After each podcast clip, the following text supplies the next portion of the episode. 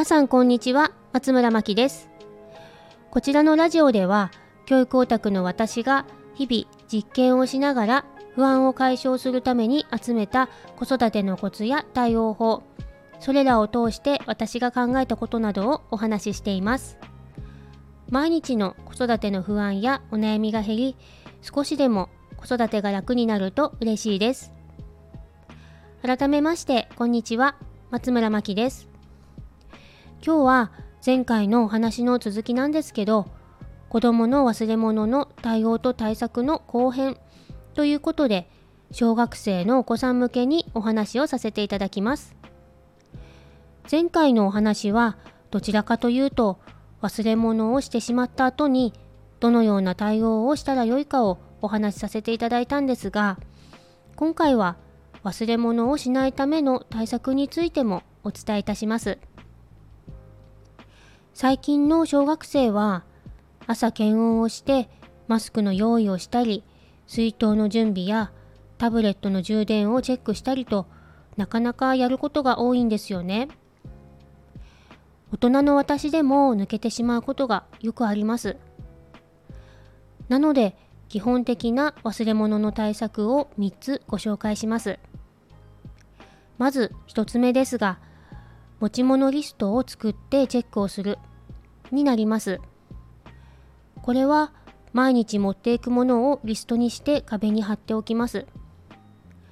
検温など前日に準備できないものもありますので、前日と当日に分けてリストを作っておくと分かりやすいかと思います。次に2つ目ですが、学校で使うものを1つのラックにまとめるになります。いろいろな場所に散らばっていると準備に時間もかかりますし、ルーティンとして覚えるのも大変です。一つの場所でそれぞれ決めた場所にまとめておくと、朝準備が終わった時、そのラックを見直すことで忘れ物に気づけることもあります。我が家では無印の3段ラックにランドセルや教科書、ハンカチ、ティッシュ、マスク、体温計とランチマットなどの給食セットや洋服を一つにまとめています。ついでに鉛筆やノートなどのストックもそこに置いています。このラック収納はおすすめなので今度別の機会に詳しくお話しさせていただきます。で、このラック収納は1年生の途中から始めたんですけど以前より準備がしやすくなったと息子も言っていて忘れ物も減りました。最後の3つ目ですが、準備するタイミングを決めておくになります。準備するタイミングを決めておくと、ルーティン化しやすいので、帰宅後や夕食前など、分かりやすいタイミングで準備してしまうといいかと思います。以上、基本的な対策になりますが、なるべく少ない行動で準備が終えられるようにしておくと子どもも続けやすいと思います。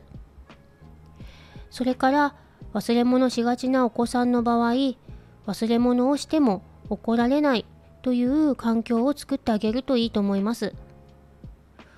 怒られてしまうと忘れ物したことばかりに意識が向いてしまって、えー、次に忘れ物をしないためにはどうしたらよいかという前向きな考えができなくなってしまうかもしれません。そんな時は忘れ物しなかった時に注目をして、えー、忘れ物せずに準備できたねと褒めてあげるといいと思います。前回のお話にもつながりますが、できたを繰り返していくとポジティブなイメージが定着してきますので、だんだんできるようになっていきます。そもそもですが、忘れ物をしても命に関わることはないというような心持ちでいることも大切なのかなと思います。最後に私の息子の話になりますが幼稚園の頃小さな忘れ物でも泣いてしまって気持ちを立て直すのに時間がかかっていた子なんですね。でも前回お話しした心理師の先生に教えていただいた対応の仕方は実践して半年ほどで効果を発揮しまして忘れ物をしても泣いたり混乱することがなくなりました。もう一度その対応法をお話ししますと忘れ物をするという出来事をなるべく短期間に何度も体験しないように親が気をつける。忘れたものをどうにかするために親が一生懸命対応している姿を見せるということですね。そして幼稚園の3年間この対応を続けた結果なんですが、えー、小学校に上がった現在担任の先生に面談の時聞いたところ忘れ物をしても慌てることなく対応できているそうです。忘れたことに執着する様子もなく忘れ物をしてしまった帰宅後も笑いながらこれここにあったのか忘れちゃったよと言っているので私としても一安心です振り返ると幼稚園時代忘れ物をしたということがネガティブな出来事としてインプットされなかったおかげで忘れ物をしたことを仕方ないと割り切り、えー、次の行動を考えられるようになったのかなと感じています。これはあくまでも一例で全てのお子さんに当てはまるわけではないと思いますが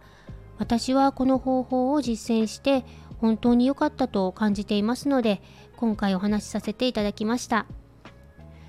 ということで、えー、前編後編と忘れ物についてお話しさせていただきましたが忘れ物の対応に関してはいろいろな考えがあると思います。どんな対応であってもその子に合った対応を取ることが大切だと思いますので今回お話しした中で何か一つでも参考になることがありましたら幸いです。前編のリンクを説明欄に貼っておきますのでご興味ありましたら聞いてみてください。このチャンネルのご感想やご質問などありましたらレターやコメントからお気軽にお寄せください。